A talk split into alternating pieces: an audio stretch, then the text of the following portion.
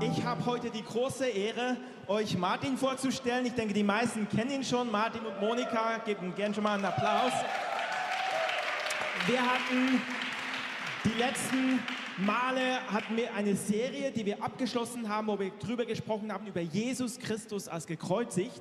Die Serie haben wir abgeschlossen und wir starten heute praktisch eine neue Serie. Der Titel ist noch nicht ganz so klar, aber es geht in Richtung von, dass wir Salz und Licht sind in an dem Ort, wo Gott uns hingestellt hat. Und Martin und auch seine Frau sind beide im Leben stehen, die mit beiden Füßen fest und tragen Verantwortung in dem, ja, den Bereichen, wo sie arbeiten. Aber beide haben auch den Kopf, wenn man so will, die Ohren des Herzens im Himmel, also tragen auch dieses Prophetische. Ich persönlich kann ganz kurz ein Zeugnis geben, als ich Martin kennengelernt habe vor x Jahren, waren meine Frau und ich gerade neu in der Gemeinde, in der Kreativen, das ist schon eine Dekade her sozusagen. Und Martin hatte ein Wort für mich und dann über die Jahre immer mal wieder ein Wort und obwohl er nicht, mich nicht kannte, über meinen beruflichen Werdegang auch und wo Gott mich hineinruft. Und ich kann euch nur sagen, ohne diese prophetischen Worte, es geht nicht um Martin, aber es geht darum, dass er gehört hat und es ausgesprochen hat, wäre ich heute nicht da, wo ich jetzt stehe. Wirklich, ich wäre heute nicht hier, wo ich stehe. Und deswegen möchte ich euch wirklich Hunger machen. Erwartet, dass Gott heute zu euch spricht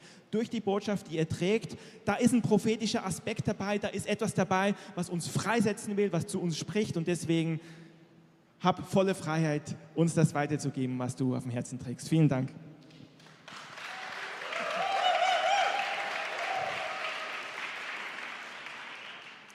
Vielen Dank, lieber Marc. Ähm, du hast die Latte hochgelegt. We will see. Also ich begrüße euch auch sehr herzlich. Es ist eine Freude und Ehre, hier zu sein in der Gemeinde, aber auch hier reden zu dürfen. Ähm, wir begrüßen auch an dieser Stelle unseren Campus in Bazan. Herzlich willkommen, toll, dass ihr dabei seid. Jawohl, gebt ihnen einen Applaus. Und wir wissen alle, die wir sitzen, es werden noch mehr Campusse folgen. Das ist der Plan des Heiligen Geistes. Und es ist in der Tat so, dass wir als Gemeinde tatsächlich eine spezifische Aufgabe haben. Und darum soll, soll es heute gehen. Ich habe einen Titel, vielleicht einen Arbeitstitel, ähm, Botschafter Bootcamp. Das ist der Titel, worum es geht. Jawohl, wunderbar. Das heißt, heute und die nächsten Wochen werden wir lernen, wachsen und trainieren, was es bedeutet, dass wir als Nachfolger Jesu tatsächlich einen Impact haben. Dass es nicht um Lebensbewältigung geht, sondern dass wir einen Impact haben dort, wo wir sind. Die Frage, die sich vielleicht manche Christen stellen, sollen Christen politisch aktiv sein? Das kann man gut diskutieren, das kann man gerne diskutieren, aber eigentlich ist die Frage zu spät. Die Frage ist schon beantwortet. 2.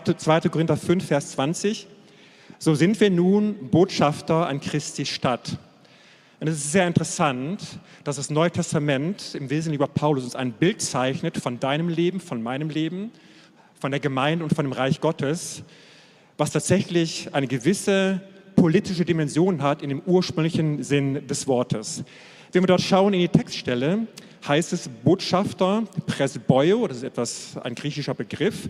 Und wenn man ihn genau übersetzt, bedeutet es Du bist einer, der als Botschafter agiert, in diesem politischen Sinne. Du bist ein etablierter Staatsmann oder Diplomat und als ein solcher zu agieren, als ein vertrauenswürdiger, respektierter Botschafter, der befugt ist, als Gottes Abgesandter zu sprechen und zu handeln auf dieser Erde. Da liegt die Latte wirklich hoch. Aber das ist das, wie Jesus uns sieht, wie Jesus dich sieht. Und das ist tatsächlich unser Auftrag. Du bist ein Botschafter an Christi Stadt. Du repräsentierst ihn, ich repräsentiere ihn an der Stelle, wo wir leben. Das heißt, seine Gegenwart wird durch dein Leben sichtbar, spürbar und erlebbar. Wir sind Bürger des Reiches der Himmel. Und als diese, wo wir dort unsere Verankerung haben in dem unsichtbaren Reich Gottes, haben wir unsere Repräsentanz auf dieser Erde. Das ist nicht eine Option des Lebens, das ist nicht ein Aspekt von Leben, ist auch nicht nur ein Aspekt von Nachfolge, sondern ist das, der Kern unseres Daseins. Wer bist du als Botschafter? Was ist ein Botschafter? Ein Botschafter ist ein Vertreter einer höchsten Stelle. Du bist ein Botschafter des Königreiches Gottes. Du bist ein politisch Beauftragter, ob du willst oder nicht. Der Botschafter ist das Eigentum des Staates und verkörpert einen Staat. Du bist Eigentum des Himmels durch Jesus erkauft und du verkörperst, repräsentierst Jesus auf dieser Erde und den Himmel. Die, primäre Aufgabe des Botschafters ist es, die Interessen seines Herkunftslandes zu vertreten. Du vertrittst die Interessen des Himmels auf dieser Erde. Das heißt, du lebst nicht dir selber, du lebst nicht deinen eigenen Gedanken und Einstellungen Einschätzungen zu den Dingen des Lebens, sondern ein Botschafter, wie in der Politik auch, er repräsentiert die Werte und die Kultur der Regierung, von der er ausgesandt worden ist. Und genauso machen wir das auch. Wir repräsentieren die Interessen des Reiches der Himmels, dort, wo du bist, um deine Umgebung, wie ein Botschafter es tut, die Interessen seines Landes im guten Sinne durchzusetzen. Wenn man dich wegnehmen würde von deinem Lebensort und Wirkungsort, würde etwas von der Repräsentation Gottes fehlen auf dieser Erde. Botschafter sind ernannte und delegierte Autoritäten, um die Regierung zu repräsentieren. Das heißt, du bist ernannt worden durch Jesus, nicht nur erlöst, sondern ernannt worden, ihn und sein Reich zu repräsentieren. Und du hast die entsprechende Autorisierung dazu. Auch die Botschafter in der Politik sind autorisiert, die Regierung zu vertreten und haben die Macht und Vollmacht, in ihrem Wirkungskreis die Gedanken der Regierung umzusetzen. Der Heilige Geist ist ein persönlicher Consultant als Botschafter, der dich mit den aktuellen Informationen aus den Regierungsmeetings im Himmel versorgt. Das ist keine Metapher, das ist kein Bild, das ist die Realität. Johannes 16, Vers 5 alles, was der Vater hat, ist mein. Darum sagte ich, dass der Heilige Geist von dem meinem nimmt und euch verkündigen wird. Das heißt, unsere Connection zum Heiligen Geist ist wesentlich und wichtig, wenn wir auf dieser Erde unsere Tage und unser Leben leben. Weil er der Vermittler ist, die Verbindungsstelle, der Kommunikator zwischen dem Gedanken des Himmels und den Ideen des Himmels und den Perspektiven des Himmels, die er uns gibt, um sie in unserem Umfeld zu manifestieren.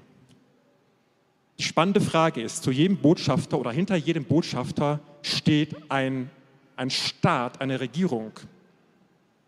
Und in unserem Fall ist es das Königreich Gottes. Es ist sehr interessant, dass unser Leben sich nicht irgendwo in einer Sphäre, die ungreifbar ist, sich bewegt von etwas, wo man denkt, es ist eine Art von Kraft, von etwas, was man wenig greifen kann, etwas Übernatürliches, etwas Unscharfes, was zwar irgendwo da ist und wirkt. Es ist sehr, sehr viel präziser und es ist wichtig, dass wir darüber Bescheid wissen.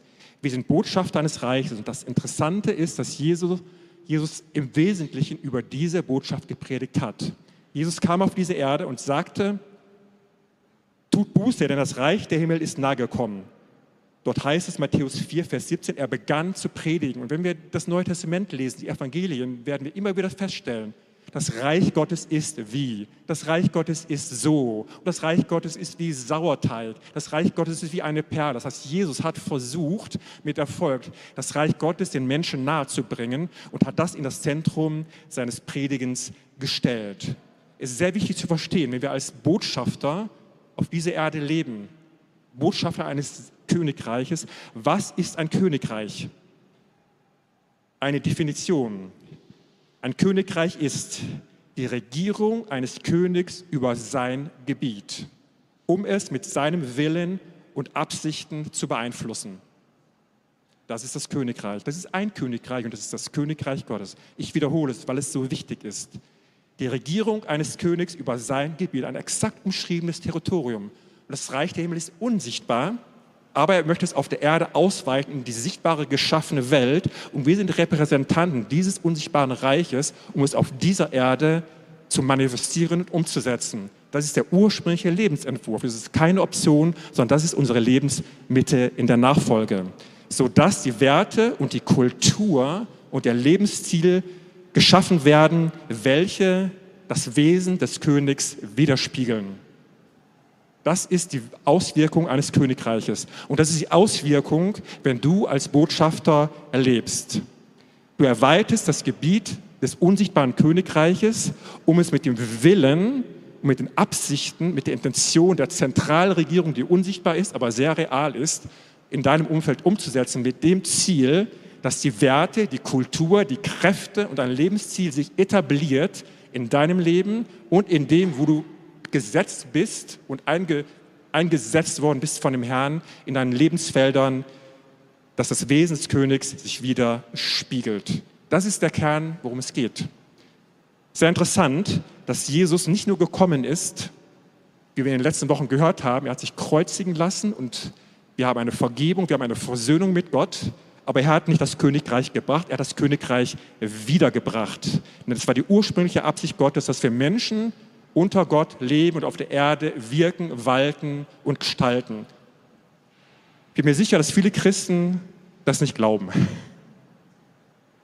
Dass sie denken, das ist zu, zu irdisch, zu, zu, zu naheliegend, zu praktisch oder kann allenfalls ein Aspekt sein von Leben, dass wir auf dieser Erde sind, die tatsächlich real ist, sie ist materiell, sie ist physikalisch vorhanden, das ist etwas, was Gott geschaffen hat, aber dass das in der Mitte des Lebens stehen soll, aber darum geht es.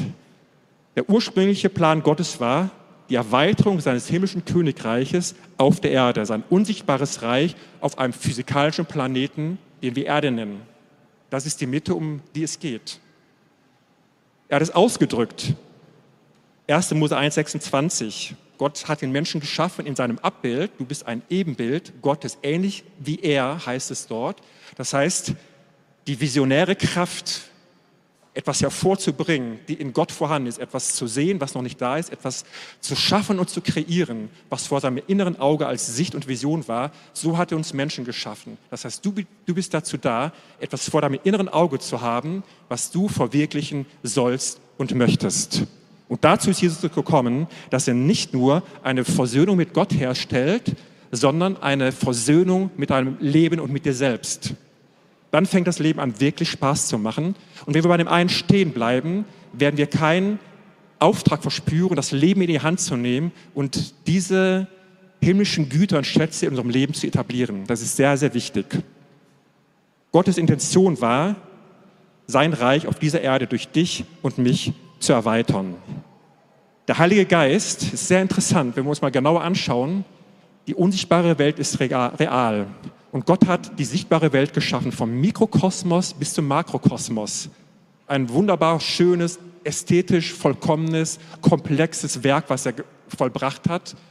Und in das hat er uns gestellt. Und der Heilige Geist war am Anfang auf der Erde. Und als Gott die Erde geschaffen hat, mit all der Sichtbarkeit, mit all dem, was wir sehen in der Natur, hat der Heilige Geist bei die ausführende Kraft, die Dinge aus dem Unsichtbaren in das Sichtbare zu bringen.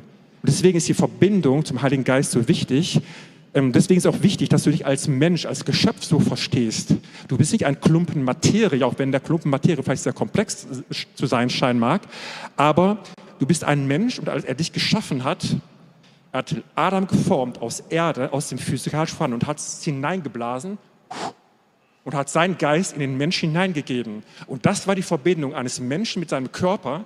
Schau dich heute an, du hast einen Körper, du hast Organe, du hast Hände, du hast Füße, du hast ein Gehirn. Gott sei Dank, dass wir ein Gehirn haben, mit dem wir hier leben sollen. Es ist kein Abfallsprodukt oder ein Versehen gewesen, dass wir so geschaffen sind, dass du so geschaffen bist. Und in deinem Inneren ist der menschliche Geist, der unsichtbare menschliche Geist, den Gott in dich hineingeblasen hat und durch die Wiedergeburt, durch die Neugeburt wieder hineingesetzt hat durch Jesus, sodass du eine Verbindung hast durch den Heiligen Geist zu dieser unsichtbaren Welt. Das ist unsere Lebensgrundlage, das ist unsere Lebensrealität als Christen.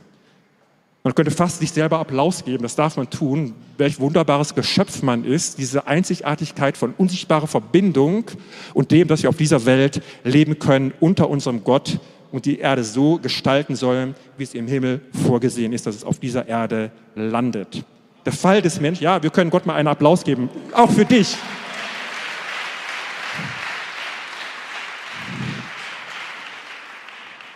Das ist keine Arroganz, es ist nicht Stolz, sondern es ist die wahre Sicht über dich selber. Gottlosigkeit schafft Arroganz. Gottes Bezug schafft Demut und damit Selbstwürde und die wahre Sicht über sich selbst. Der Fall des Menschen, der Fall Adams, war nicht nur ein Fall aus der Beziehung zu Gott, sondern war ein Fall aus seiner Regierungskompetenz. Und wir können uns die Erde anschauen. Ich denke, jeder von uns sieht so ein paar Optimierungspotenziale. Im Großen und im Kleinen. Wir kriegen das Ding nicht in den Griff.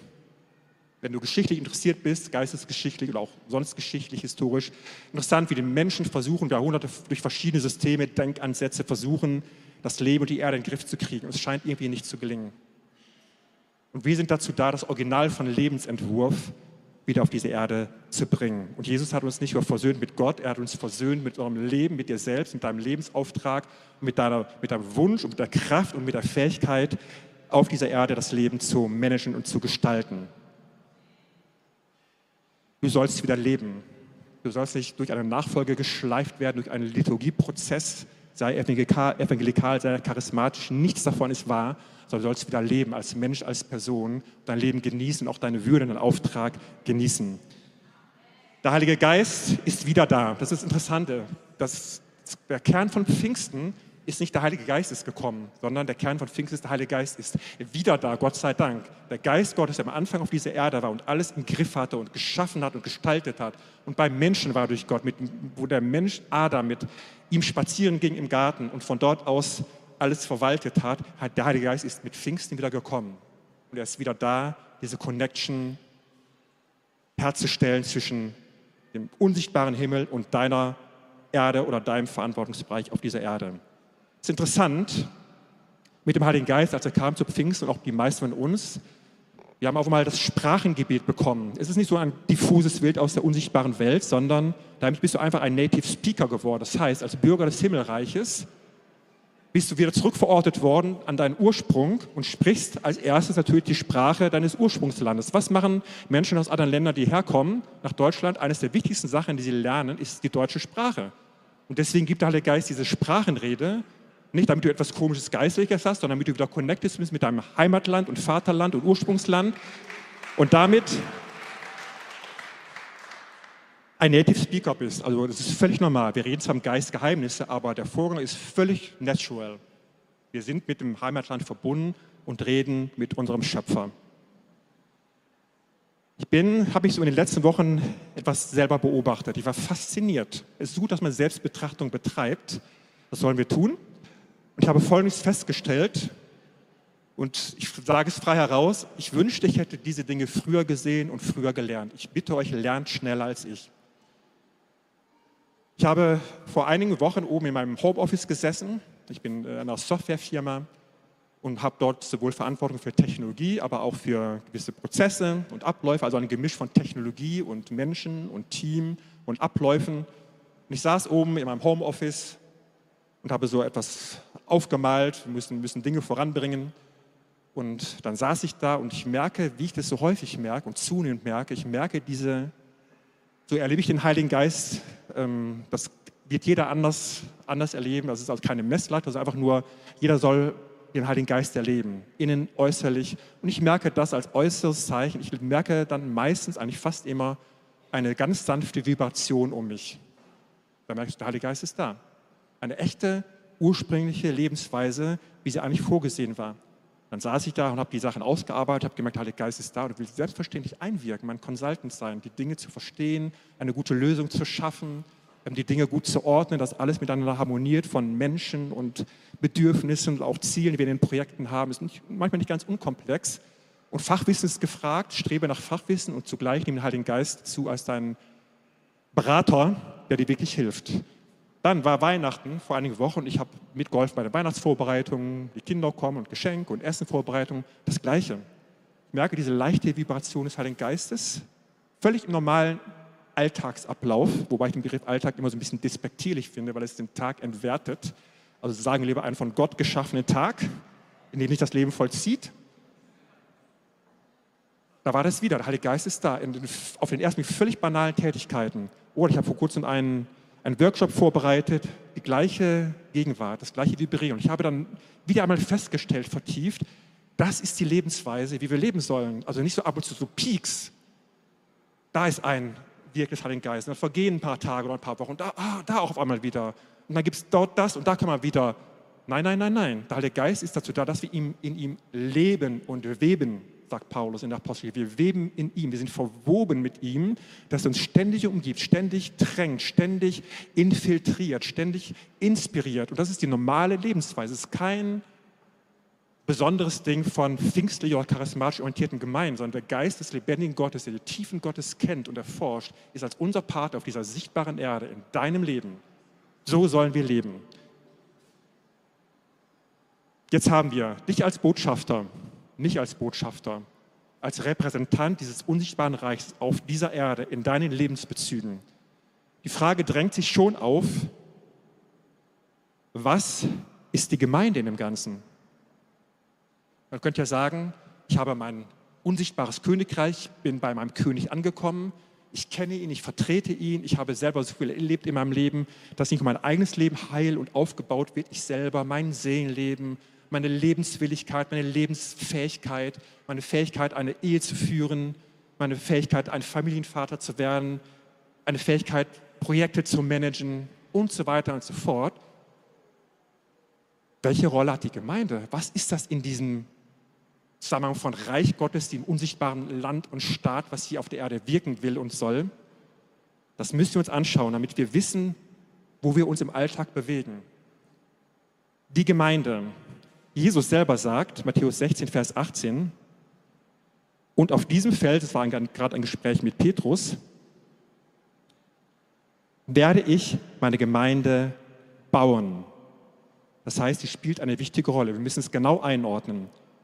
Der Begriff Ekklesia, das ist der griechische Wort. Wenn ich so in die Kirchengeschichte zurückschaue, möchte ich manchmal weinen und manchmal heulen.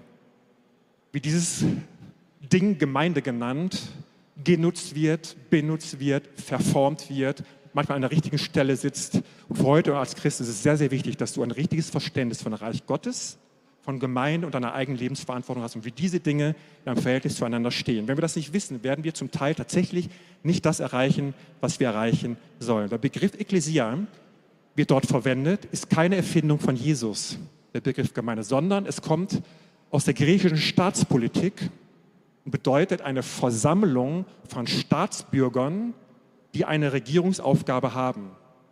Das ist die Ekklesia, eine Gruppe von ernannten benannten Personen, die sich treffen, die sich versammeln, nicht um Käffchen zu trinken. Kaffee ist sehr, sehr gut. Je besser die Kaffeemaschine, desto besser der Kaffee. Das wissen wir alle. Das wollen wir nicht aus unserem Leben entfernen, auch nicht aus der Gemeinde. Unbedingt Kaffee kochen. Aber, vielleicht nicht aber, aber und. Die Prioritäten dürft ihr selber abwägen. Vielleicht erst Kaffee und dann geht es weiter hier im Gottesdienst. Wunderbar. Danach wieder Kaffee. Diese Gemeinde, diese, diese Ekklesia haben die Griechen entworfen. Dann kamen die Römer und haben dieses Regierungssystem adaptiert und aufgenommen. Und in der damaligen Zeit, als Jesus den Begriff genannt hat, ich werde meine Gemeinde bauen, war den Menschen völlig klar, was Jesus damit meint. Manchmal denke ich, heute ist uns das nicht mehr so richtig klar. Und das bedeutet, das Römische Reich hat dieses Regierungssystem übernommen und hat Folgendes gemacht. Wir haben einen Kaiser. Auch das war den Menschen klar. Wir haben einen Kaiser, auch in Jerusalem, in Israel. Es war eine römische Regierung, da gab es einen Statthalter. Und das Konzept der Ekklesia hat das römische Reich umgesetzt. Das sind die lokalen Regierungsvertretungen im römischen Reich. Die Statthalter, die Kabinettveranstaltungen jeweils vor Ort, wo das römische Reich Länder erobert hat. Mit dem Ziel, das haben die Römer neu erfunden, dass sie die Kultur des Römischen Reiches, die Sprache des Römischen Reiches, die Werte des Römischen Reiches überall dort, in Frankreich, in Spanien, in Nordafrika, bis nach Großbritannien, in der ganzen damaligen Welt, bis hin nach Kleinasien, haben ihre lokalen Regierungen und Statthalter hingesetzt, um genau das zu tun, um die Gedanken, um die Werte, um die Vorstellungen des römischen Kaisers vor Ort zu implementieren. Und es gab kein Entrinnen. Es wurde durchgesetzt. Die Kultur und die Gedanken und die Werte des Kaisers wurden durch die römische Regierungsvertretung, genannt Ekklesia, umgesetzt. Und als Jesus diesen Begriff verwendet hat, hat er gesagt, eigentlich ist es wie der Kaiser und ich. Der Kaiser ist Herr. Er ist der Eigentümer seines Reiches, er ist der Eigentümer der Menschen. Das ist der Begriff Herr. Auch der Begriff Herr ist für uns so ein bisschen diffus, ein bisschen dominant, blass. Aber Jesus wusste ganz genau, warum er sagt, ich bin der Herr. Der Kaiser ist ein Herr seines Reiches und ich bin der Herr meines Reiches. Ich bin der Eigentümer. Der Kaiser hat seine Ekklesia überall verteilt und Jesus sagt, ich baue meine Ekklesia. Ich verteile sie auf der Erde. Ich habe überall Regierungsvertretungen, Regierungsversammlungen, um meine Interessen, meine Wünsche, meine Kräfte überall hinein zu implementieren. Das ist die Struktur und deswegen konnten die Menschen das damals sofort verstehen. Sie brauchten keine weitere Erklärung. Sie kannten Pilatus, den Stadtteil, sie wussten ganz genau, wovon Jesus sprach. Als Pilatus und sich Jesu unterhalten haben, kurz vor der Kreuzigung, und Paulus diese philosophische Frage stellt, was ist Wahrheit und bist du ein König? Das war ein echter Polit-Talk. Jesus sagt, du bist ein Kaiser, du bist, äh, du bist ein Statthalter, ein Vertreter des Königs, aber ich bin auch ein König und ich habe ein Reich. Das ist sehr präzise, ist zwar unsichtbar und mein Reich ist deinem Reich überlegen. Und was ich hier tue, ist ein, ein Vorgang, den du gar nicht verstehen kannst, weil ich sozusagen dadurch mein Reich wieder gewinnen werde für die Menschen. Das war das Gespräch, der Polit-Talk zwischen Pilatus und Jesus. Die Römer haben es gemacht, ihr handelt alle wie Römer, ihr esst wie Römer, ihr trinkt wie Römer, ihr verhaltet euch wie Römer und Jesus macht es gleich über seine Ekklesia. Dort ist der Platz der Orientierung, dort ist eigentlich die Versammlung seiner Botschafter. Eine Gemeinde ist im Kernverständnis zwei Dinge. Es ist die Versammlung der Botschafter, um sich mit dem Herzen, mit den Gedanken, mit den Absichten des Königs, mit der höchsten Regung zu verbinden, es zu verstehen und sich gegenseitig zu stärken, zu trainieren, um diese Gedanken, Kräfte und Ideen und Absichten des Königs zu nehmen und im eigenen Regierungsdistrikt, was dein Leben ist, umzusetzen. Das ist Nachfolge. Wir lesen das in Apostelgeschichte 13, Vers 2, der erste Punkt. Das Connecten mit den Gedanken, mit dem Herz des Königs. Während sie aber dem Herrn dienten und fasteten, da waren sie versammelt, da waren Propheten, da waren Lehrer, da waren auch, wenn man genau liest, in der Gesellschaft hoch anstehende Personen vertreten in der Gemeinde. Und sie fasteten und dann sprach der Heilige Geist, sondert mir nun Barnabas und Paulus aus zu dem Werk und dann geht es weiter. Das heißt, dieses, sie dienten dem Herrn, ist Kern von Gemeinde, von Ekklesia, die Verbindung mit dem König. Sein Herz zu suchen, seine Person zu suchen, seine Gedanken zu verstehen, seine Absichten und Pläne zu verstehen. Interessanterweise hier im Griechischen, sie dienten dem, sie dienten dem Herrn, heißt es eigentlich, was wir als Begriff Liturgie kennen. Und wir denken an Liturgie an, man zündet in bestimmter Reihenfolge die Kerzen an. Oder man singt in einer gewissen Reihenfolge Lieder. Das ist die Vorstellung von Liturgie, die wir inzwischen haben. Sie ist völlig falsch. Eine Liturgie ist ein, ein, ein, ein politischer Begriff aus dem Griechischen, der sagt, ich bin ein freiwillig politisch Beteiligter an dem, was ein, eine Regierung tut. Das ist einer, der in Liturgie beschäftigt ist. Ich bin ein Freiwilliger, der sich in den Dingen der Regierung freiwillig beteiligt. Und das Zweite, das ist sozusagen die Connection mit dem König. Wir dienen dem Herrn deswegen haben wir unsere Versammlungen. Deswegen ist es im Kern der Gottesdienst. Wir dienen unserem König mit uns selber, mit unserem Herzen. Wir connecten uns mit ihm und dann ausgesendet werden zu unseren Lebenswerken. Und das Zweite, wir werden zugerüstet. Epheser 4, 11 bis 12. Er hat die einen gegeben als Apostel und die Propheten und die Evangelisten und die Lehrer und die Hirten. Was ist das Wozu? Was ist das Wozu der Ekklesia? Und dieser sag mal, dieser Chefdiplomaten, Chefbotschafter, um dich auszurüsten, zu trainieren, damit du deine Werke in deinem Regierungsrestrikt deines Lebens umsetzt und das Königreich Gottes repräsentierst. Das heißt, wenn wir heute diesen Gottesdienst, wo wir eine Versammlung von Diplomaten sind und Botschaftern, verlassen und beschließen offiziell, sind wir neu ausgerüstet und ausgestattet, damit du ab heute Mittag oder ab morgen wieder in ein Regierungsdistrikt gehst und dort das Reich Gottes lebst und repräsentierst. Das ist unser Job und das ist das Verständnis von Gemeinde. nun sehen wir das Bild, es gibt ein unsichtbares Reich. Es ist sehr real, es ist nicht diffus, es hat Konturen, es hat Werte, es hat Kräfte, es hat aufgrund der Beschaffenheit von Menschen gewisse Regeln, wir nennen sie Gebote, weil die Gebote sind hineingeschaffene Abläufe in uns Menschen, wie wir selber funktionieren mit unserer Zeit, mit uns selbst, mit unseren Gedanken, mit unserem Gefühlsleben, mit unserem Partner, mit dem, wie wir unseren Tag gestalten. Und das ist das, was wir tun. Ähm, ich erzähle euch kurz eine eigene Geschichte, wo ich das besonders intensiv erlebt habe.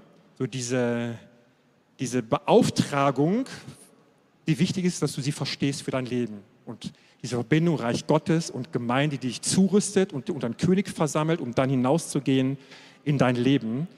Ich bin vor circa nach zweieinhalb Jahren an Krebs erkrankt. Das war ein, eine Art von Krebs, äh, der steckte im Lymphsystem. Da gibt es so verschiedene Sorten. Manche sind ganz garstig und fies, wo man medizinisch keine Aussicht mehr hat. Und diese Diagnose wurde gestellt und dann wurde weiter untersucht, was ist es denn für eine Art von Krebs? Und dann wurde festgestellt, es ist eine Art, die auch medizinisch gut behandelbar ist. Und dann war ich in dem ganzen Prozess drin. Es kam völlig unerwartet. Eigentlich war in meinem Leben so weit, dass ich eine, eine neue Sicht gesehen habe für die nächsten Jahre, was in meinem Leben und durch mein Leben geschehen soll. Es war eine sehr, sehr klare und präzise Sicht. Und dann kam auch mal das dazwischen, damit hatte ich so gar nicht gerechnet. Man hört es auch nicht alle Tage, so eine Krebsdiagnose. Und dann ging das so seinen Gang über Wochen, Monate, so die ganzen Diagnostikverfahren. Dann gab es eine Situation, die mich im Nachgang und auch als es geschehen ist, sehr, sehr bewegt hat und die ich nie mehr vergessen werde, die mit unserem Thema zu tun hat.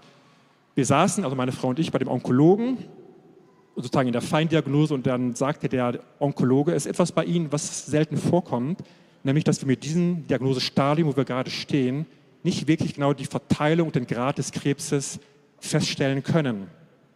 Wir wissen, dass sie irgendwo zwischen Hals und Bauchraum verteilt sitzt im Lymphsystem aber wir wissen nicht, ob das irgendwo ein mittleres Stadium, wir wissen nicht, ob sozusagen das höchste Stadium erreicht ist, also es gibt da von 1 bis 4, da war ich so zwischen 2 und 3 irgendwo eingestuft. Und 4 heißt unter anderem, das könnte auch im Knochenmark sitzen. Und das ist wirklich fies. Und das hat uns der Arzt dann gesagt, dass wir das nicht wissen. Und ich saß da mit meiner Frau beim Onkologen, nach den ganzen Monaten und Wochen, wo wir so schon damit umgehen mussten. Und das könnte an anderen Stellen mehr erzählen, heute ist nicht die Zeit dazu. Aber diese, diese eine Szene, dann saßen wir da, es war ein Nachmittag, dann erklärt der Onkologe diese Optionen.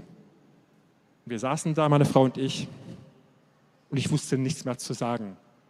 Und wir wussten auch nicht mehr viel miteinander zu reden. Wir saßen, da sind nach Hause gegangen und dieses so ein Gefühl von, ich kann kaum Worte dafür finden, wie sich das angefühlt hat, diese, dieses Nichts, diese Leere, diese Lähmung, diese Aussicht, das, was sich eigentlich aufgebaut hat, eine Lebensperspektive wird abgeschossen, es wird nicht möglich sein. Vielleicht werde ich irgendwie durchkommen, aber in welchem Zustand und ähm, wird Gott nah sein, wird er da sein? Das war alles so verschoben in mir, so, so kalt und so dunkel. Und so bin ich nach Hause gegangen. Und so haben wir da noch den Nachmittag und Abend verbracht und dieses Gefühl ging nicht weg. Dann bin ich schlafen gegangen und ich schlafe in der Regel sehr gut. Auch in dieser Nacht habe ich sehr gut geschlafen, Gott sei Dank, dass ich auch in, so kenne ich das in Krisenzeiten, die wir schon hatten im Leben, gut schlafe. Aber dann kam der Morgen. Bei mir ist es so in den letzten Jahren, ich habe so meine Zeit mit Gott morgens, auch, man kann das machen, wann man möchte, manchmal, manchmal bei meinen Kindern ist es auch besser mal mittags oder abends, mach so, wie es für dich gut ist, aber bei mir war es halt morgens. Der Wecker klingelte morgens, ich werde wach das gleiche Gefühl ist da, diese Kälte, diese Perspektivlosigkeit, dieses Nichts, dieses, der Boden ist unter mir weggezogen, im Jetzt und für die Zukunft. Der Wecker klingelt zum Heiligen Ruf. Nämlich, dass ich meine Zeit mit Gott habe, mit dem Heiligen Geist. Ich regelmäßig so erlebt habe, dass er morgens da ist mit dieser sanften Nähe und Vibration und stärkt und ermutigt, die Gedankenorte, den Tag vorbereitet, als etwas Vorbereitetes und Geschaffenes, wo wir dann hinein agieren und Regentschaft ausüben kann. Aber an diesem Morgen ging der Wecker und das Gefühl war da. Dann dachte ich mir, was mache ich denn jetzt? Dachte ich, ich mache, was ich immer tue. Unser Schlafzimmer ist im Obergeschoss unseres Hauses. Ich bin wie immer runtergegangen, um meine Frau nicht zu stören. War ich in unserem Wohnzimmer, wo ich dann immer dann sitze, lese, bete, leise singe. Je nachdem. Dann bin ich unten angekommen und dieses Gefühl war immer noch da, diese Kälte, diese Leere. Ich dachte, was mache ich jetzt? fiel mir mal Hilflosigkeit nichts anderes an, als zu sagen, ich mache das, was ich immer tue. Ich fange an, auf Gott zu schauen. Vom Gefühl war er Millionen Lichtjahre weg. Kein Funken von irgendwas. Nichts, einfach nur dieses Vakuum von nichts. Dann fange ich an, so nach ein paar Minuten merke ich, was ich kannte. Dieses, diese sanfte, die sanfte Präsenz Gottes. Und es war so bewegend für mich, eigentlich kannte ich es, aber sozusagen in diesem Moment zu merken, diese Souveränität, und das ist der Punkt, um den es jetzt geht, dass wir unser Leben, dass du dein Leben, dass ich mein Leben so verstehe, als von Gott hervorgebracht, als von Gott gewollt, als von Gott hingestellt in dein jetziges Leben, auch in dieser Zeitspanne, wo du bist. Und es war nicht so, dass in diesem Morgen nach wenigen Minuten diese, diese Heiliggeist-Atmosphäre wieder da war und ich wusste nach wenigen Minuten, es wird alles gut. Nicht nur einfach, weil er da war, sondern auch, weil ich gesehen habe, das, was er mir gezeigt hat, was durch mein Leben noch geschehen soll. Es war so souverän da, in meinem Inneren, vor meinem unsichtbaren, in meinem unsichtbaren Sehen, das war sofort wieder da, ohne den Geruch eines Zweifels. Und auch die Wochen und Monate nach, das hat mich nicht mehr verlassen. Und es, wie ihr seht, ist es gut ausgegangen. Ich bin auch da.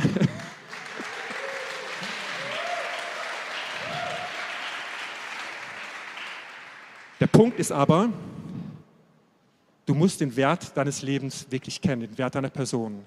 Ganz kurz zusammengefasst, auch wenn es nicht der Schwerpunkt ist. Du bist von Gott mit der Intention gewollt und geschaffen. Psalm 139 sagt es ganz genau. Bevor du da warst, hat er schon dich entworfen, deine Persönlichkeitskonturen, deine Begabungen, deine Existenz mit all den Dingen und Tagen, die kommen sollten. Wunderbar gemacht, einzigartig, voller Respekt und Ehrfurcht steht im Hebräischen Psalm 139. Einzigartig im Profil, ein Kunstwerk mit den Tagen, die schon vorher geschaffen worden sind, damit du dich in ihnen bewegst.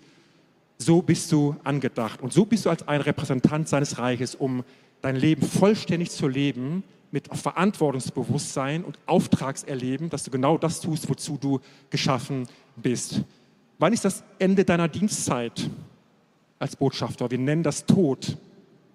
Der Tod ist dann fällig, wenn du deine Dienstzeit beendet hast und nicht vorher. Das heißt, ergreife dich selber, ergreife dein Leben, ergreife das, was du in dir siehst und lebe dein Leben bis zu Ende. Und wenn du da noch nicht bist, ist es normal, dass man hineinwächst in sich selber, sich zu verstehen, wer man wirklich ist und auch was man zu tun hat. Halte dich an Menschen, die wissen, wo es lang geht in ihrem Leben. Schau dir Paulus an. Paulus musste nach Rom. Er hatte Schiffbruch erlitten. Er hat die Leute mitgezogen. Er wusste, dass er überleben würde. Dann ist er an Land gespült worden. Dann gab es das Feuer. Dann gab es den Schlangen. Das ist also ein Ding nach dem anderen. Und Paulus war total souverän. Er hat gesagt, ich werde meinen Auftrag erfüllen. Er hat all die Leute mitgenommen und mitgezogen, bis er dann wusste, mein Lauf ist zu Ende. Und dann werde ich diese Erde, diesen, diesen Planeten verlassen und in die unsichtbare Welt gehen und zurückgerufen werden. Meine Botschaftertätigkeit ist zu Ende. Um dann auf der neuen Erde wieder eingesetzt zu werden um wieder weiter zu regieren. Das heißt, wir werden um den Job, die Erde zu managen, nicht loswerden. Also wir sind nicht für den Himmel geschaffen, wir sind verortet im Himmel, aber wir sind für die Erde geschaffen. Diesen Job werden wir niemals losbekommen. Es ist gut, dass es so ist.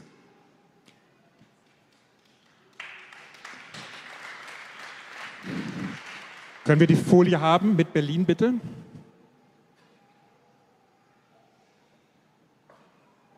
Botschafter vor Ort.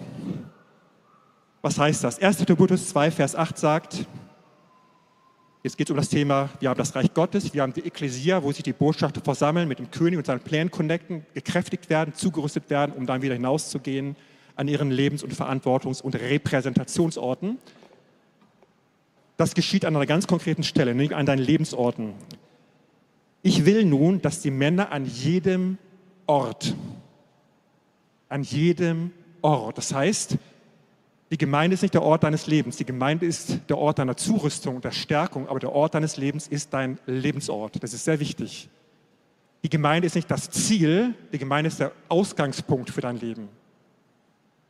Und du bist an deinen Lebensorten, in dem wir heilige Hände aufheben, ohne Zorn. Das heißt, ohne Zorn, mit einer Charakterreinigung und Klarheit und Stärke und Sanftmut, dass wir unser Umfeld tatsächlich mit dem Heiligen Geist infiltrieren können und sollen. Und ohne zweifelnde Überlegung, das Gegenteil von Zweifel ist Glaube mit Glaubenssicht, mit unsichtbarer Perspektive, dir selbst gegenüber, deiner Familie gegenüber, deinem Job gegenüber und den sonstigen Dingen, die du zu tun hast. Eine unsichtbare Perspektive, eine, Perspektive, die du im Unsichtbaren siehst und durch Vertrauen und Glauben siehst und nimmst und implementierst. Im Griechischen ist ein sehr interessantes Wort, dieser Ort ist nicht, nur eine Lokalität, sondern es ist auch eine Position. Du bist positioniert in deinem Leben. Du bist positioniert und hingesetzt mit einer Autorisierung. Und dieses Wort beinhaltet auch eine Gelegenheit oder eine Möglichkeit. Also es gibt Gelegenheit und Möglichkeiten vom Reich der Himmel, gestärkt und ermutigt durch die Gemeinde, durch die Ekklesia, dass du an deinen Lebensorten diese Gelegenheiten siehst und hineinsetzt und hineinbringst in dein Leben. Wir repräsentieren vor Ort den König und seine Absichten und bringen eine himmlische Perspektive, eine himmlische Sicht in all das, wo wir leben, in dein persönliches Leben, im Umgang mit deiner Zeit, im Umgang mit deinen Begabungen, mit deinen fachlichen Kompetenzen. Das ist kein marginales Thema, sondern Gott hat dich geschaffen mit einer fachlichen Kompetenz, sie zu erringen und zu entwickeln und anzuwenden, um Menschen zu dienen. Das ist das Werk des Dienstes, zu dem wir in der Gemeinde zugerüstet werden. Könnte man mehr zu sagen, heute keine Zeit. Also Umgang mit deinen Begabungen, auch mit deinen fachlichen Kompetenzen, um den Menschen zu dienen durch das, was du tust. Wir machen Software, die hoffentlich einen Nutzen bringt. Umgang mit deiner eigenen Gedankenwelt.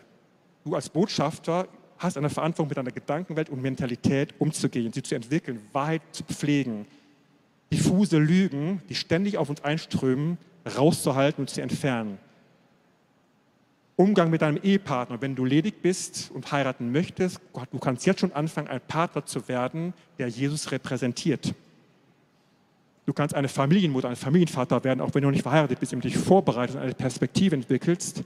Paulus sagt sogar, wenn du die deinen vernachlässigst, bist du schlimmer als ein Heide. Das sind taffe Worte. Das heißt, unsere Lebensverantwortung wird wirklich ausgedrückt im Neuen Testament. Umgang mit deiner Freizeit. Wir sollen das Leben genießen. In der Pfingstpredigt von Petrus heißt es, die Speisen, die Gott geschaffen hat, zum Genuss. Das heißt, wir werden nicht durch ein großes Großprogramm Gottes durchgeschleift auf, gegen unsere Lebensqualität, sondern unser Leben soll reich von Freude und auch Genuss sein. Genuss an uns selbst, Genuss an Beziehung, Genuss an Essen, Genuss an Kleidung. Eine Gottlosigkeit pervertiert die guten Dinge in das Gegenteil. Das ist der Punkt dabei. Du sollst Genuss haben an deinem Leben. So ein Tagesablauf eines Botschafters. Es ist Montagmorgen. Was macht ein Botschafter des Reiches des Himmels? Zugerüstet vom Sonntag, gestärkt, connected mit dem Himmel, connected mit den Chefdiplomaten, connected mit den Diplomaten, der links und rechts heute neben dir sitzt. Und du gehst hinaus in den Montag. Der Wecker klingelt oder du wirst von alleine wach, dann bist du besser dran als ich. Der Wecker klingelt und du connectest dich, während du noch im Bett liegst, mit den Gedanken des Himmels.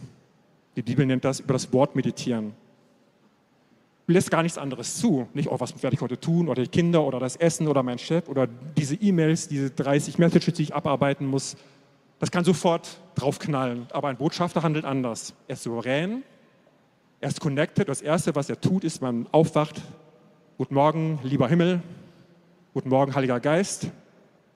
Womit möchte ich jetzt in die nächsten Minuten meine Gedanken orientieren und füllen? Und dann nimmst du eines seiner Bibelworte und denkst drüber nach, sprichst vielleicht leise aus. Dann gehst du runter, kochst einen Kaffee, sehr wichtig. Oder du betest davor und danach kochst du einen Kaffee, das äh, erlaube ich dir selbst zu entscheiden dann hast du, wenn es in deinem Leben passt, morgens eine Zeit. Es ist nicht einfach eine Gebetszeit oder ein liturgischer Vorgang, sondern dass sozusagen du bist im Head Office angekommen, in dieser himmlischen Regierung, sagst Guten Morgen allerseits. Was ist heute der Plan? Guten Morgen, Herr Jesus. Guten Morgen, mein König, mein Erlöser. Lieber Heiliger Geist, du bist der Connector, du machst das Meeting Management, du gibst die Botschaften per E-Mail oder per Download oder was auch immer. Was sind die Gedanken zu mir selbst, zu meiner Person, zu meiner Familie, wo ich dann arbeiten werde oder kochen werde? Dann bekommst du Gedanken und Pläne, du sortierst deinen Tag und sagst, da, da werde ich regieren, da werde ich herrschen, dort werde ich so handeln. Dann triffst du deinen Partner, wenn du verheiratet bist, und ihr repräsentiert gegenseitig den Himmel. Ich als Mann, ich liebe meine Frau, ich respektiere sie, ich suche, dass es ihr gut geht, stelle meine eigenen Wünsche zurück. Das tut ein Ehemann, wie Jesus die Gemeinde liebt, auf die gleiche Art und Weise. Meine Frau liebt mich und respektiert mich, zeigt mir das entsprechend. Wir repräsentieren in der Ehe, in der Familie den Himmel als Botschafter. Wir tun das gegen unsere Familie, dass wir sie wertschätzen. Wir versuchen es. Wir haben viele Fehler gemacht, aber es ist das, was ich mir immer gewünscht und vorgenommen habe. Ich bin das Rückgrat. Bei mir können sich alle anlehnen. Wenn alles wankt, ich werde immer weiter stehen, weil ich dazu beauftragt bin als Familienvater, nicht aus mir selber. Und das funktioniert auch zunehmend besser. Das gehört mit der Repräsentanz, zu der Repräsentanz dazu, dass wir als Ehemänner und Familienväter uns darin verankern. Dann geht es in den Job. Wir stolpern nicht hinein, sondern wir stellen fest, der heutige Tag mit diesen Abschnitten, mit diesen Meetings, mit diesen Abläufen, Heiliger Geist, du bist mein Assistent, es ist voll in deiner Hand, die Dinge sind vorbereitet und ich werde Stunde auf Stunde, Viertelstunde auf Viertelstunde connected bleiben, so wie es auch möglich ist in dem durchaus intensiven Tag und werde Inspiration, innerliche Stärkung nehmen. Und dann gehe ich nach Hause. Dann fahre ich mit der S-Bahn nach Hause oder mit dem Auto. Dann schaue ich in die Natur. Das dürfen wir tun. Wir dürfen uns entspannen und erholen. Wir dürfen die Bäume sehen, den Park sehen, den Himmel sehen, vielleicht die Sonne, wie sie untergeht, die, die Wolken in rosa und rot und lila getaucht werden und sagen, das ist mein Planet, den mein Gott geschaffen hat und darin darf ich mich wohlfühlen, den darf ich genießen. Dann darfst du abends vielleicht einen Grill anschmeißen und Leute und Freunde einladen und gutes Essen essen. Auch das gehört zum Botschafterleben dazu. Das heißt, dein ganzes Leben, deine ganzen Tage sind eine Repräsentanz des Reiches der Himmel. Und während dieses geschieht, wirst du deine Umgebung unmittelbar beeinflussen, ohne dass du irgendwas gesagt hast. Du wirst feststellen, dass du ein Brief bist, wie Paulus es ausdrückt, weil der Heilige Geist dich so baut als Mensch, als Person und auch heiligt. Und wenn du, so ist es mir gegangen, wenn du viel Schrott in deinem Leben erlebt hast und denkst, oh, es gibt doch viele Baustellen, wo ich selber als Mensch, als Person etwas anders brauche, Vergebung brauche, einen Zwang habe, viele Zwänge habe, ich kann aus meiner Haut manchmal nicht raus. Du bist hochgradig willkommen, weil deswegen hat Gott dich berufen. Die Schwachen, sagt Paulus, die Gescheiterten, die in einer bürgerlichen Welt Gescheiterten, wo man hinter die Fassade schauen muss, davon gibt es viele, oder die offensichtlich Gescheiterten, die in der U-Bahn sitzen und betteln oder sonst so offensichtlich gestrauchelt sind, gestrauchelt sind. Alle sind willkommen. Und dein Leben ist ein Brief, der gelesen wird von allen Menschen. Du brauchst gar nichts sagen. Und das ist die Dimension, die der Heilige Geist für uns vorbereitet hat. Und darum wird es in den nächsten Wochen gehen. Dein Leben ist ein Brief. Du verbreitest einen himmlischen Wohlgeruch, weil es der Heilige Geist ist. Du gehst morgens ins Büro und sagst, guten Morgen. Da kommt etwas mit.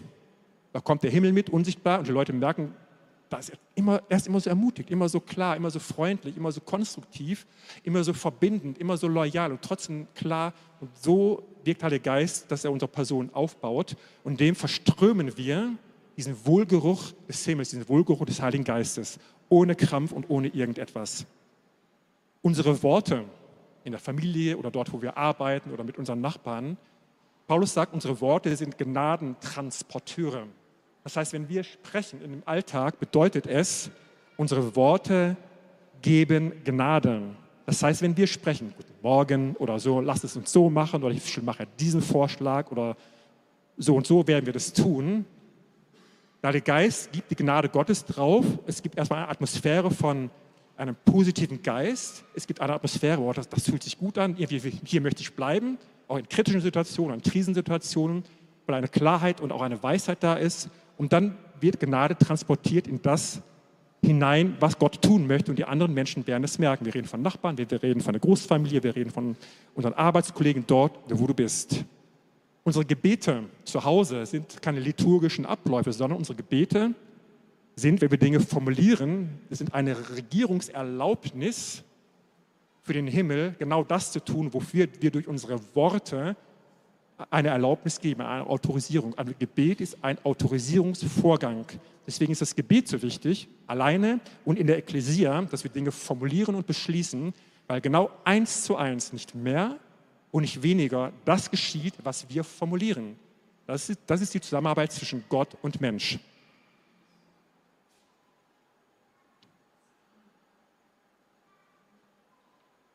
Ähm, es gibt ein praktisches Beispiel,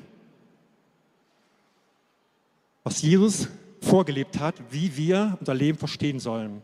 Auf welche Art und Weise diese unsichtbaren Kräfte des Himmels und des Heiligen Geistes in unserem Umfeld wirken. Lukas 5, 4 bis 9. Als er, Jesus, aufgehört hat zu reden, sprach er zu Simon, fahre hinaus auf die Tiefe und lasst eure Netze zu einem Fang hinab. Und Simon antwortete und sprach zu ihm, Meister, wir haben uns die ganze Nacht hindurch bemüht und nichts gefangen. Aber auf dein Wort will ich die Netze hinablassen. Und als sie dies getan hatten, umschlossen sie eine große Menge Fische und ihre Netze rissen. Und sie winkten ihre Gefährten in dem anderen Boot zu kommen, ihnen zu helfen. Und sie kamen und sie füllten beide Boote, sodass sie zu sinken drohten. Als aber Simon Petrus es sah, fiel er zu den Knien Jesu nieder und sprach, geh von mir hinaus, denn ich bin ein sündiger Mensch, Herr. Denn Entsetzen hatten ihn erfasst und alle, die bei ihm waren, über den Fischfang, den sie getan hatten. Es war ein Fischereibetrieb, also das, worin wir leben. Sie haben Boote gebaut, sie haben Boote gewartet, sie haben Netze gewoben, sie haben Netze repariert, sie haben Netze gesäubert, eine wirklich fiese Arbeit. Und Jesus kommt dich und sagt, hallo, ich bin der Sohn Gottes, der Sohn des Höchsten, macht mal Platz, jetzt komme ich, sondern er wirkt hinein in diese berufliche oder Unternehmersituation und sagt den Beteiligten, ohne sie aus der Verantwortung zu nehmen. Er hat ihnen nicht die Boote gebaut, er hat ihnen nicht die Netze gewartet, das haben die Menschen alles selber gemacht. Das sollten sie tun, das ist unser Auftrag. Das heißt, lebe und arbeite in dem, was du tun sollst und wozu du beauftragt bist. Und in dem Setting deiner Verantwortungsausübung spricht der Heilige Geist heute und sagt, mach es so, probier es mal damit, sieh mal genau dahin. Ich möchte dort hineinwirken. Indem wir dieses tun, werden wir Dinge freisetzen, wo andere Menschen nicht sofort Jesus sehen, sondern den Ertrag des Reiches Gottes. Es ist sehr wichtig, diese Reihenfolge zu verstehen. Du musst nicht ein Jesus-T-Shirt am Arbeitsplatz tragen. Wenn du meinst, du musst das tun, kannst du es gerne tun, aber im Wesentlichen nicht der Weg, wie es funktioniert, sondern dein Leben, dein Weg und dieses Öffnen des Himmlischen, Unsichtbaren in dein Leben hinein wird die Menschen fragen lassen, bis hin zum Setzen. Wieso klappt das immer so gut? Wieso ist das so gut abgelaufen? Wieso ist so viel Friede da? Wieso ist diese Kehrtwendung im Projektgeschehen gekommen, mit dem wir überhaupt nicht rechnen konnten, aufgrund der Abläufe, in denen wir gerade stehen und so weiter und so fort? Oder wenn Familienkrisen da sind, Großfamilien mit Spannungen oder Scheidungen oder sonstige Verhältnisse.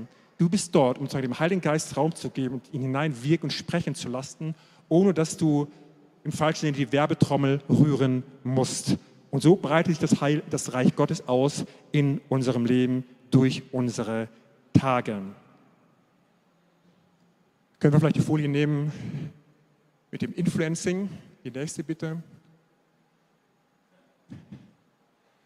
Der Heilige Geist möchte es wirklich umdrehen. Unsere Lebenserfahrung, Qualität, wir müssen irgendwie durchkommen. Unsere Tage sind mühsam, unsere Tage sind schwer. Es ist Lebensbewältigung, aber kein Lebensaufbau, kein Lebensentwurf, der funktioniert oder etwas erreicht das, das Reich Gottes, wir werden davon hören, die Kraft des Sauertages ist souverän, die dreht alles in, rum ins Reich Gottes hinein, in die Kräfte Gottes hinein. Es ist das Salz der Erde, was alles neutralisiert, was schädlich ist und abtötet auf eine gute Art und Weise und so weiter und so fort. Nochmal die Gemeinde. Und damit kommen wir auch zum Ende. Können wir nochmal das Berlin-Bild haben? Die Gemeinde. Es gibt eine Stelle im Timotheus, die wir wahrscheinlich kennen, die so philosophisch und theoretisch klingt, dass man denkt, was ist der Ertrag? 1. Timotheus 3, Vers 15. Die Gemeinde ist die Säule und das Fundament oder die Stütze der Wahrheit. Man könnte jetzt so eine kleine philosophische Talkrunde machen. Was ist Wahrheit? Ähm, Wahrheit aus der Sicht des Neuen Testamentes ist die Beschreibung des originalen Zustandes und die Beschreibung der originalen Absicht einer Sache. Das bedeutet, die Gemeinde als Grundlage, als Stütze der Wahrheit, sie hat die Aufgabe, wie das Leben wirklich gemeint ist, zu transportieren. Und zwar nicht nur in die Gemeinde, sondern über die Versammlungen und Seminare und Workshops und Gottesdienste und Live-Groups durch, bis es dort landet, bis wir wissen, wer bin ich als Mensch? Was mache ich mit meinem Leben? Wie lebe ich als Mann? Wie lebe ich als Frau? Was mache ich mit meinen Gedanken? Was mache ich mit den ganzen Angeboten von Lebensentwürfen, die auch durch die digitalen Medien so ein Hin- und Her werfen können an Konzepten, dass man nicht mehr wissen könnte, wo oben und unten ist.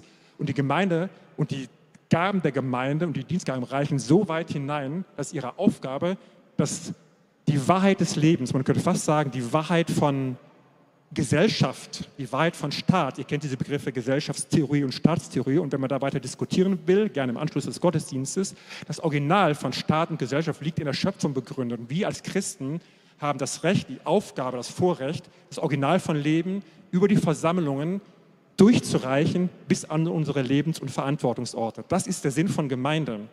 Und deswegen haben wir diese Dienste, deswegen haben wir Älteste. Vielleicht hast du schon mal die Frage gestellt, in demselben Brief, Älteste nicht nur Vorbild mit dem eigenen Leben, in der eigenen Lebensführung, sondern sie sollen lehrfähig sein. Das klingt also ein bisschen langweilig und notwendig. Kann es nicht mehr um Power gehen und Heilig Geist und das irgendwie, dass es kracht? Nein. Älte deswegen lehrfähig, weil sie die Aufgabe haben, die Wahrheit von Leben, die Wahrheit von Lebensentwurf, die Wahrheit von originalem Leben, wie es heil, glücklich und gesund ist, von Anfang an gedacht, unter dem Königreich Gottes hineinzubringen in unser Leben, durch unser Leben, das unser Umfeld erreicht. Und die Leute fragen, warum bist du glücklich? Warum ist deine Ehe so stabil? Warum sind deine Kinder so wohl geraten? Warum bist du so erfolgreich? Warum nimmst du das Leben so leicht und heulst nicht mit der anderen? Und so weiter und so fort. Also wir haben eine hohe Achtung vor der Gemeinde, noch vor denen, die dort verantwortlich in den verschiedenen Diensten arbeiten. Wir kommen zum Ende. Vielleicht können wir die, die ist noch da, die Folie, vielen Dank. Es ist sehr interessant, so in den letzten Monaten, eigentlich schon ein bisschen länger, was mich am meisten bewegt, ist auch ein bisschen meine Job Description. Äh, wenn wir an den Prophetischen auch beauftragt sind, das Unsichtbare zu betrachten. Das Unsichtbare ist sehr real, genau wie das Sichtbare real ist. Es hat nur die Eigenschaft, dass man es nicht sieht. Und wenn man dann sich durch den Heiligen Geist den Vorhang beiseite schieben lässt, und er tut es genauso, wie man es braucht und wie es auch nötig ist, können wir etwas sehen oder wir können etwas beschreiben. Dass erstens, dass der Heilige Geist nicht überfordert ist mit unserer Stadt. Er ist nicht überfordert. Der Wunsch von Christen, die schon lange hier in Berlin sind und hoffen und warten, dass etwas geschieht an, nennen wir es Aufbruch, an erwecklichen Zuständen, an Verbreitung, ist nicht vergessen. Und Heiliger Geist weiß ganz exakt, wo wir stehen, was als nächstes richtig und wichtig ist. Diese Dinge sind nicht vergessen oder verloren, sondern im Gegenteil, ähm, wenn man sich das Unsichtbare betrachtet, sieht man Heiligen Geist, dass der wirkt und ringt um uns, um uns als Gemeinde in Berlin, aber auch um uns als Einzelne, dass unsere Herzen, unser Leben wirklich erobern darf und kann. Und wir unser Leben, unsere Zeit als Wert achten und dem zur Verfügung stellen, ohne dass wir dabei unter die Räder kommen. Das ist das, was man sehen kann. Wir im Raum hier sind jetzt schon hunderte von göttlichen Diplomaten, Botschaftern, die ab nächste Woche im Leben sein werden und genau das erleben sollen. Der Heilige Geist möchte das entfachen und wie eine, wie eine glühende Kohle entflammen, dass dieses, diese Art von Leben tatsächlich erleuchtet und aufscheint. Das Setting, was wir heute Morgen haben, vielleicht kann die Band schon mal nach vorne kommen, ist in der Tat das, dass wir uns heute im Motorwerk befinden und ihr in Marzahn befindet euch in eurem Gebäude. Wenn man es genau betrachtet, in Wahrheit befinden wir uns in einem Regierungsgebäude heute. Wir sind eine Versammlung von Gerufenen, eine Versammlung von Bürgern des Himmels, eine Versammlung von Diplomaten, die zwei Ziele haben heute, wie jeden Sonntag und wie in jeder Live-Group, sich unter dem König zu versammeln, sich mit ihm zu verbinden und seinem Herzen, gestärkt zu werden, um wieder hinauszugehen in unser Leben. Das ist das Setting. Es ist kein Bild, keine Metapher, es ist die Abbildung der Wirklichkeit. Also gratuliere mal deinem Nachbarn, ich wünsche dir weiterhin viel Erfolg in deiner diplomatischen Karriere. Sitze gerade, aufrecht. Wenn du morgen aufstehst, der Wecker klingelt, setz dich aufrecht ins Bett. Das Bett eines Botschafters, das Schlafzimmer einer Botschafterin. Du musst dein Leben betrachten. Der Wert, der Würde, die Sauberkeit, die Ordnung, der Respekt. An dieser Stelle wollen wir auch den Gottesdienst offiziell beschließen. Ähm, wenn ihr gehen wollt und müsst, dürft das gerne tun. Ihr seid entlassen. Für euch ist diese Versammlung, unsere Regierungsversammlung heute offiziell beendet. Wir entlassen euch in eure Aufträge und euer Botschafter-Dasein und für die, die bleiben können und wollen. Wir werden das jetzt praktizieren. Ihr könnt schon gerne leise spielen, wer auch immer gerade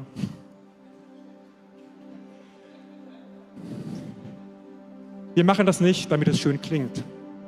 Es klingt sehr schön übrigens. Ich liebe eure Bands, ich liebe unsere Bands, jeden einzelnen, jedes Instrument, jede Stimme. Wunderbar. Jawohl. Es ist schön und das ist ein Teil dessen, wo wir gesagt haben, die Ekklesia, die Versammlung, verbindet sich mit ihrem König. Sie verbindet sich mit dem Konnektor, dem Heiligen Geist wenn sie spielen und wir, wir gleich mit einstimmen in Sprachen, wie gesagt, Native Speaking oder mit deutschen oder anderen Worten, verbinden wir uns mit dem König. Und das fängt jetzt schon an und der Heilige Geist ist da. Er liebt es in diesen Ekklesia-Versammlungen, in diesen Ratsversammlungen da zu sein und sozusagen diesen Push und diesen Input, diese Präsenz zu geben, dass wir wirklich gestärkt werden. Und wenn ihr mitmachen mögt, werden wir jetzt sozusagen für uns diese Erneuerung vollziehen, unseren Auftrag als Repräsentanten in unserem Leben neu festzurren. Und wir machen das so, wenn ihr mitmachen mögt, ihr könnt gerne sitzen bleiben, ihr könnt auch gerne aufstehen, weil manchmal ist es auch sozusagen ein Akt von Ergreifen von Verantwortung für dein Leben, für dich selbst, eine Neuausstattung, eine Neuausrichtung. Es ist nicht kein großes Ding, sondern etwas, was wir regelmäßig tun. Am besten jeden Morgen oder jeden Abend, dass du dich hineinversetzt in die Wahrheit über sich selbst und über sein Leben und über den Lebensauftrag. Und wir werden, ich werde jetzt unser Mund sein, ich gehe selber mit, ich das regelmäßig mache, das machen wir zusammen. Wir gehen durch unser Leben durch und deklarieren, stellen fest, wie wir spätestens ab heute agieren werden. Wir fangen mit dem Morgen an. Wir sind in Zeiten gesetzt, in Tagesabläufe. Sie sind von Gott geschaffen, in denen bewegen wir uns. Sie sind nicht selbstverständlich. Gott hat einen, einen Ablauf von Planeten geschaffen und Systemen, in denen wir uns bewegen sollen, von hell und dunkel und Abläufen von Tageszeiten und Jahreszeiten und Jahren. Und vor Ort ist in deinem Tagesablauf, ob du Single bist oder Familienvater, Mutter bist, Kinder hast. Wir deklarieren jetzt, Herr, unser König, wir nehmen diese Aufgabe neu an, dass wir deine Repräsentanten sind. Wir bringen uns dir selber, auch mit all den Dingen, die uns noch beschäftigen, wo wir wachsen wollen und sollen. Das ist alles hochgradig willkommen, auch fortgeschrittene.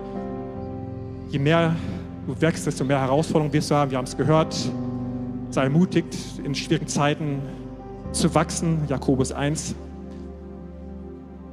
Wir geben dir, Herr, unsere Tageszeiten, unseren Morgen. Wir geben dir unsere Gedanken, unsere Gesinnung, unsere innere Orientierung. Wir lassen uns nicht beherrschen. Wir lassen es nicht in uns laufen, sondern wir agieren über unsere Gedanken. Wir lassen deiner Wahrheit Raum. Ganz entspannt. Das ist etwas sehr Sanftes, etwas sehr Köstliches, etwas sehr Zartes. Es bringt die Gegenwart Gottes, es bringt Frieden, es bringt Beruhigung. Wenn du kämpfst mit Angst und auch Depression oder Vorstufen von all diesen Dingen, dein Alltag ist geprägt davon, dass du eher zur Angst neigst und zur Depression, zur Unruhe oder auch zur Überaktivität und so ein, so ein Machertum, dass uns alles so durchgedrückt werden, da fängt es an. Ich habe Glauben, weil es mir selber so gegangen ist, für jeden seelisch kaputten Zustand, wenn er noch so massiv ist und auch klinisch diagnostiziert werden könnte, mit entsprechenden Begriffen, der Geist und seine Wahrheit haben die Fähigkeit, dein Inneres komplett komplett neu aufzurichten und aufzubauen. Es ist eine schöne Fleißarbeit, dein Inneres regelmäßig zu orientieren. Wir sagen dir, Herr Jesus, unsere Gedankenwelt gehört dir. Und nebenbei, wirklich nur nebenbei, reduzieren wir andere Einflüsse. Wir halten es fern von unguten Connections, von zu viel Medien, von zu viel anderen Einflüssen. Wir beherrschen es und nutzen es. Wir geben dir unseren Mittag, wir geben dir unseren Abend. Wir geben dir unseren Körper. Es ist dein Tempel, es ist deine Verkörperung. Du sagst, die Gemeinde ist dein Leib. Es ist eine Verkörperung der himmlischen Welt. Dein Körper ist eine Verkörperung als Leib Jesu, eine Verkörperung, ein Ausdruck für dein Leben und für deine Verantwortungs- und Lebensbezüge. Und wir schätzen es wert, dass wir den Körper pflegen da muss ich auch viel lernen von meiner Vergangenheit. Und wenn du merkst, oh, ich habe wenig Wertschätzung, das kann sich in Unordnung ausdrücken, das kann sich in Körperpflege ausdrücken. Ich weiß, es kann peinlich sein, wenn man das auch mal so formuliert. Aber es ist ein ganz, ganz wichtiges Thema, dass du deine Würde entwickelst und feststellst, ich bin ein wertvoller Mensch. Deswegen achte ich auf diese Dinge. Tu das. Du bist es wert, dass ein Tempel gereinigt wird, schön aussieht. Du darfst dich schön kleiden. Du darfst dich kämmen, solltest du, solltest du tun. deine Wohnung zunimmt, dass du merkst, oh, diese Unordnung, oh, irgendwie passt das nicht mehr.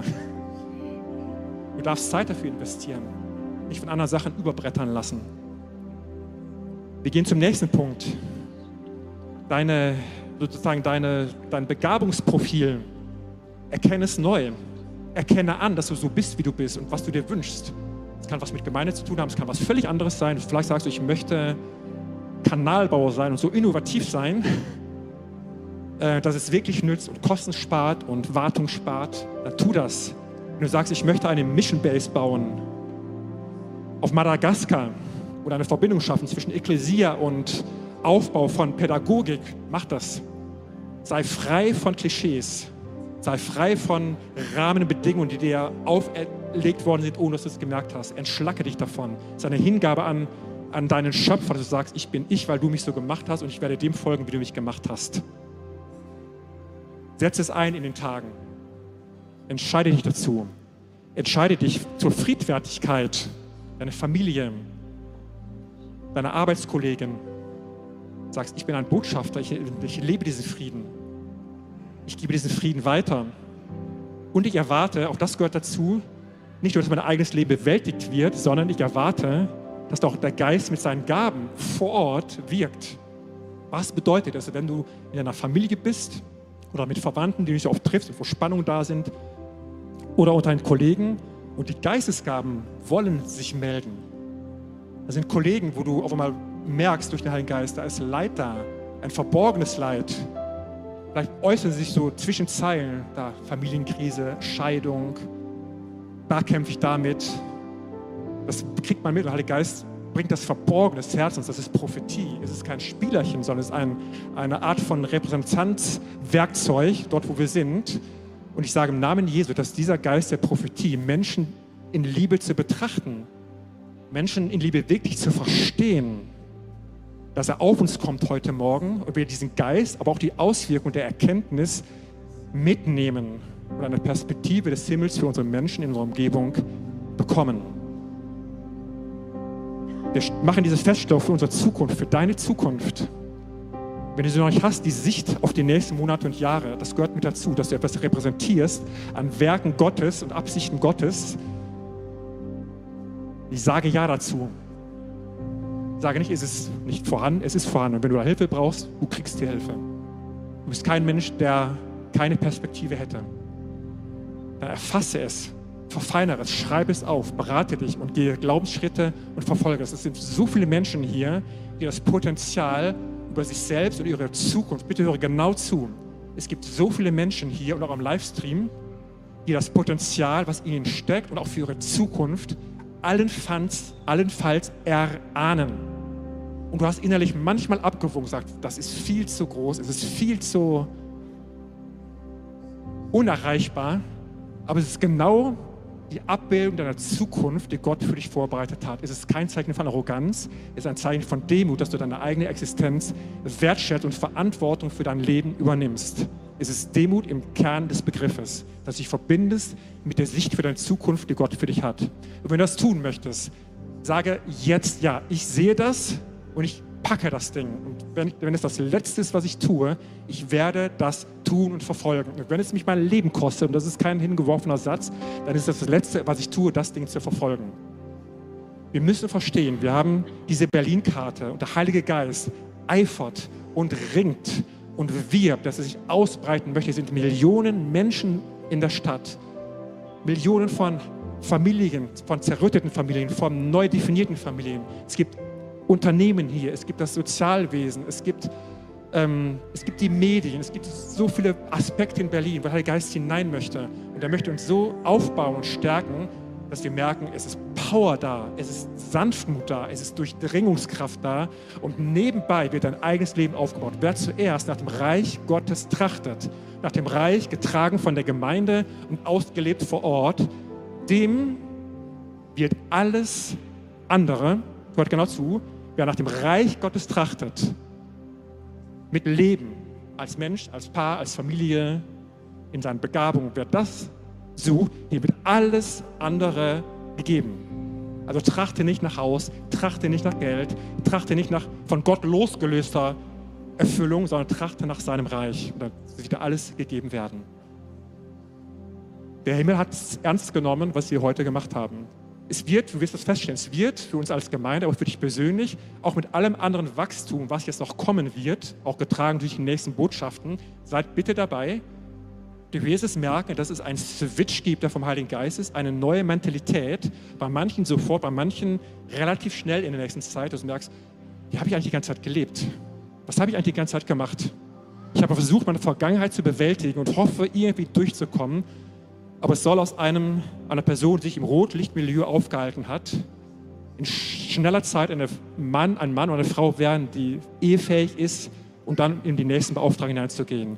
Wenn du einer warst, der mit dem Leben gekämpft hat und sagt, ich war immer so depressiv, immer hinten, immer wurde ich übersehen, du bist die Person, die Heilige Geist in kurzer Zeit aufbauen kann, um dir einen Switch zu versetzen, dass du Verantwortung für dich übernimmst. Wir wollen das jetzt so runterbrechen, ähm, dass wir so das auf zwei, drei Themen anwenden. Wir werden jetzt sozusagen diesen Dienstteil öffnen und es ist im Kern ein Dienstteil, wo der Himmel sich zu dem stellt, über die Gemeinde, über die Ekklesia, hinein in dein Leben. Und das wird jetzt transportiert werden in folgenden Hinsichten. Es ist ein Teil von Hingabe unserer Schwachheiten, dass du sie einem neuen Licht siehst. Dass du siehst, ich bin von vornherein ein Auserwählter und dass alles da ist, um deine Schwachheiten, deine Kämpfe, deine Mängel, die du weißt oder ahnst, nochmal vor Gott zu formulieren. Die Bibel nennt das Sündenbekenntnis. Das Gleiche sagen, wie es wirklich ist. Es ist nicht schlimm.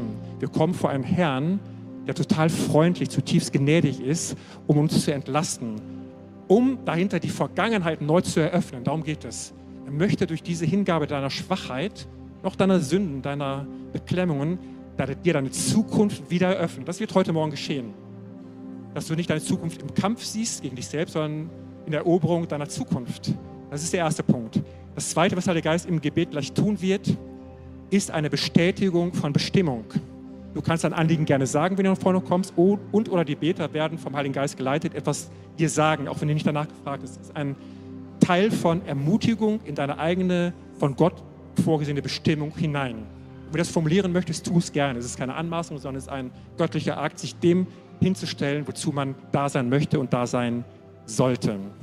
Es gibt auch einen dritten Teil, ähm, die Audienz unterstützt uns regelmäßig, indem sie Gebet anbietet, anbietet für Leute unter uns, die krank sind, die mit Krankheit zu kämpfen haben.